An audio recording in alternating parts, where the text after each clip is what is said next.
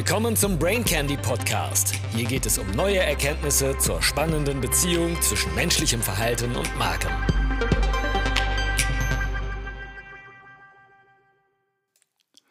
Brain Candy Nummer 103.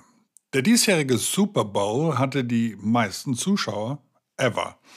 Über 70 Werbespots wurden gezeigt. Können wir von den besten Spots lernen?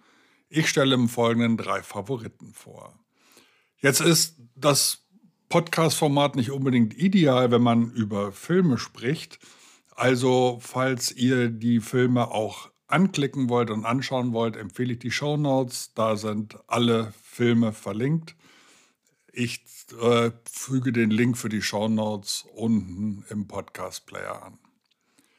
Bereits am Montagmorgen nach dem Event lagen die Ranglisten aus allerlei berufenen Mündern vor, darunter der berühmte USA Today Ad Meter, das Super Bowl Advertising Review der Kellogg School of Management, das sehr emotionale Ranking von System 1, aber auch das Business Magazin Forbes oder die gute alte New York Times gaben ihre Ranglisten ab und, welch Wunder, die Übereinstimmungen waren mal wieder eher mager.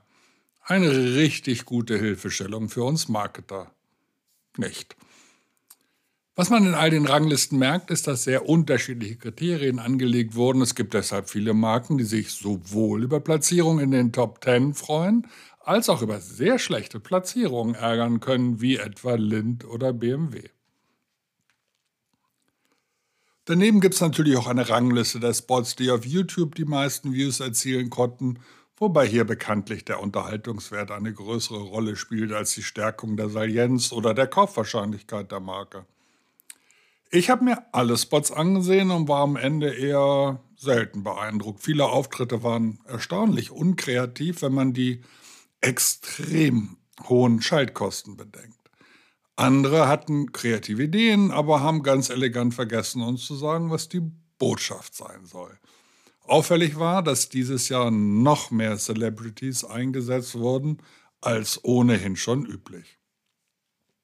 Für mich als etwas zynischer Beobachter der Szene ein Zeichen dafür, dass man öfter schwachbrüstige Ideen verstärken musste.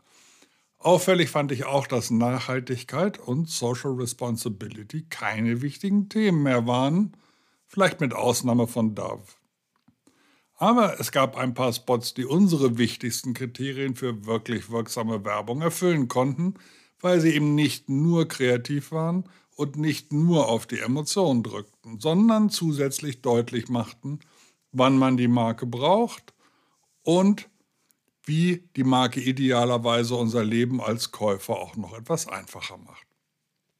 Ich verzichte auf eine eigene Rangreihe und gebe hier drei Beispiele ab, die folgende Kriterien erfüllen, um gehirngerecht zu wirken. Erstens, sie alle haben einen Wow-Effekt. Das heißt, sie überraschen uns, lassen uns ein bisschen staunen. Damit steigt die Wahrscheinlichkeit, dass wir uns die Nachricht merken können. Zweitens, sie zeigen uns Relevanz, zum Beispiel indem sie einen klaren Kontextbezug haben. Damit wiederum steigt die Wahrscheinlichkeit, dass wir uns in dem Kontext an die Marke erinnern und auch nur so kaufen können. Und drittens, sozusagen als Bonuspoints, idealerweise versprechen sie uns in diesem Kontext, das Leben ein bisschen einfacher zu machen. Denn auch das wiederum steigt die, oder steigert die Wahrscheinlichkeit, dass wir uns in der Kaufsituation an die Marke erinnern. Fangen wir an. Ein Unilever-Spot für eine wirklich langweilige Kategorie. Mayonnaise. Allein für den Versuch müsste man schon Punkte vergeben. Hellmans Mayonnaise, die Story. Die wohl häufigste Werbeszene aller Zeiten gleich zum Einstieg. Eine Frau blickt verzweifelt auf die Reste in ihrem Kühlschrank und weiß nicht, was sie damit machen kann. Die Katze des Hauses miaut in genau diesem Augenblick, was amerikanisch so wie Mayo, also ähnlich unserem Mayo klingt, der Frau gefällt die Idee und sie reagiert ekstatisch, weil ihre Katze ja sprechen kann. Jetzt dreht der Film in eine Persiflage auf amerikanischen Medienhype. Die Katze, die reden kann. Naja, wenn auch nur Mayo wird zum Star. Die Fans werden gezeigt, wie sie die Regale mit Hellmans Mayo stürmen. Ein Film mit einem klaren Wow-Effekt, super positioniert auf einer eher unbekannten Verwendungssituation und mit dem passenden Slogan Save the Leftovers. Unser Gedächtnis spielt mit und merkt sich die Nachricht und bei den nächsten Lebensmittelresten denken wir alle an? Genau. Ein weiterer Favorit ist der Film von Booking.com. Die Story die bekannte Comedian Tina Fey nutzt Doubles, um die vielen verschiedenen Unterkunftstypen bei Booking zu erleben. Dabei passen, passieren natürlich die witzigsten Probleme, wenn ein Double etwa in einem Fünf-Sterne-Ressort den Bellboy erotische Avancen macht. Oder wenn in einer etwas zu naturnahen Holzhütte eine Yeti-Tina auftritt. Es macht Spaß, diesen Episodenfilm mit den vielen kleinen Wow-Effekten anzuschauen und die Nachricht ist klar. Wir sind nicht immer in der gleichen Urlaubsverfassung und Booking bietet uns ein riesiges Angebot, je nachdem, ob wir gerade auf Selbstfindungstrip sind oder hedonistischeren Motiven nachgehen. Und während Tina Fey mobil miterlebt, zeigt sie uns, wie einfach es ist, die persönlichen Präferenzen mit einem Klick zu ändern und die Doubles aus ihren Urlaubsträumen zu reißen. Mir haben noch ein paar andere Süßwaren und Getränkespots gut gefallen, aber der Ausgewogenheit halber präsentiere ich hier lieber einen Versicherungsspot, der zum Beispiel von USA Today auf Platz 1 gesehen wird. Die State Farm ist eine der größten Versicherungen und Finanzdienstleister in den USA. Die Story. Aus einem spektakulär brennenden Einfamilienhaus taucht der State Farm Agent Arnold Schwarzenegger auf mit zwei Hundewelpen auf dem Arm. Die erleichterte Mutter bedankt sich und Arnie bringt den Slogan rüber: Like a good neighbor, State Farm is there. Naja, fast, denn Arnie sagt natürlich Neighbor und der Regisseur unterbricht den Dreh. Nun folgen einige Action-Szenen, in denen man verzweifelt versucht, Arnis Akzent loszuwerden, was nicht gelingt und deshalb taucht am Ende Arnis Sidekick Danny DeVito auf, der das gewohnt cool erledigt. Ein herrlich klamaukiger Film, der viele kleine Wow-Effekte hat und das Markenversprechen gekonnt nach Hause bringt. Die Versicherung ist so nah wie der vertrauenswürdige Nachbar.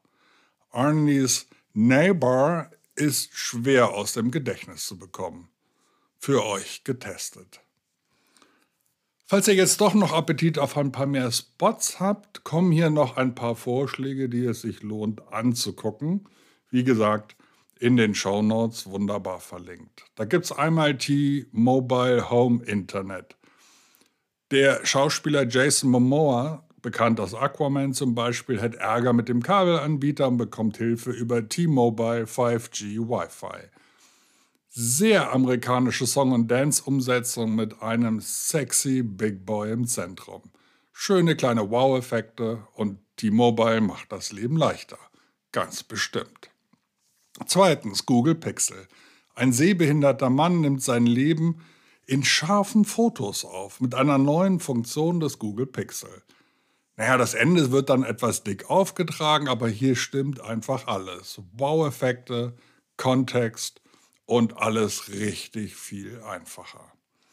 Als dritten Film empfehle ich den NFL Born to Play. Für die NFL-Fans unter euch eine herzerwärmende Geschichte um einen Jungen aus Ghana. Dann viertens Michelob Ultra. Von einigen bejubelt, tatsächlich auf Platz 1, bei anderen als eher banal erlebt. Lionel Messi trickst mit dem Ball am Strand, während er auf sein Bier wartet.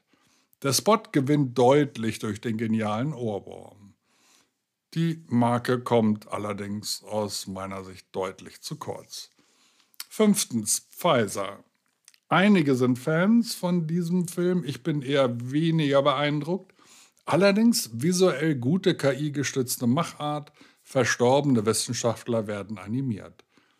Mir ist der ganze Auftritt deutlich zu narzisstisch. Aber als der einzige Pharmaspot, den ich erkennen konnte, soll er dann doch Erwähnung finden. Sechstens, CrowdStrike. Das ist ein witziger Film, Mischung aus Westworld und Star Wars. Eine Cybersecurity-Frau schlägt die extraterrestrischen Angreifer in die Flucht. Sehr unterhaltsam, leider aber eine etwas schwache Auflösung. Der Showdown am Ende ist nicht so toll umgesetzt und viel, viel, viel zu wenig Branding. Und damit es auch einen Autofilm gibt, schaut euch den Film Kia EV9 an. Ein echter Tränendrüsenfilm. Deshalb bei einigen sehr hoch eingestuft. Für mich landet er eher im Mittelfeld, weil neben dieser aufgesetzten Geschichte kein relevanter Kontext, kein klarer Markennutzen, ein bisschen Staunen, sehr viel kitschige Emo, aber am Ende zu wenig Relevanz und, was mich auch erstaunt hat, kein wirklich erkennbares Markenasset. Ein schwerer Fehler. So, das soll reichen. Freuen wir uns auf den nächsten Super Bowl und die neuen wunderbaren Möglichkeiten, über die schwachen Umsetzungen zu lästern. Schön, dass du wieder dabei warst. Bis zum nächsten Mal.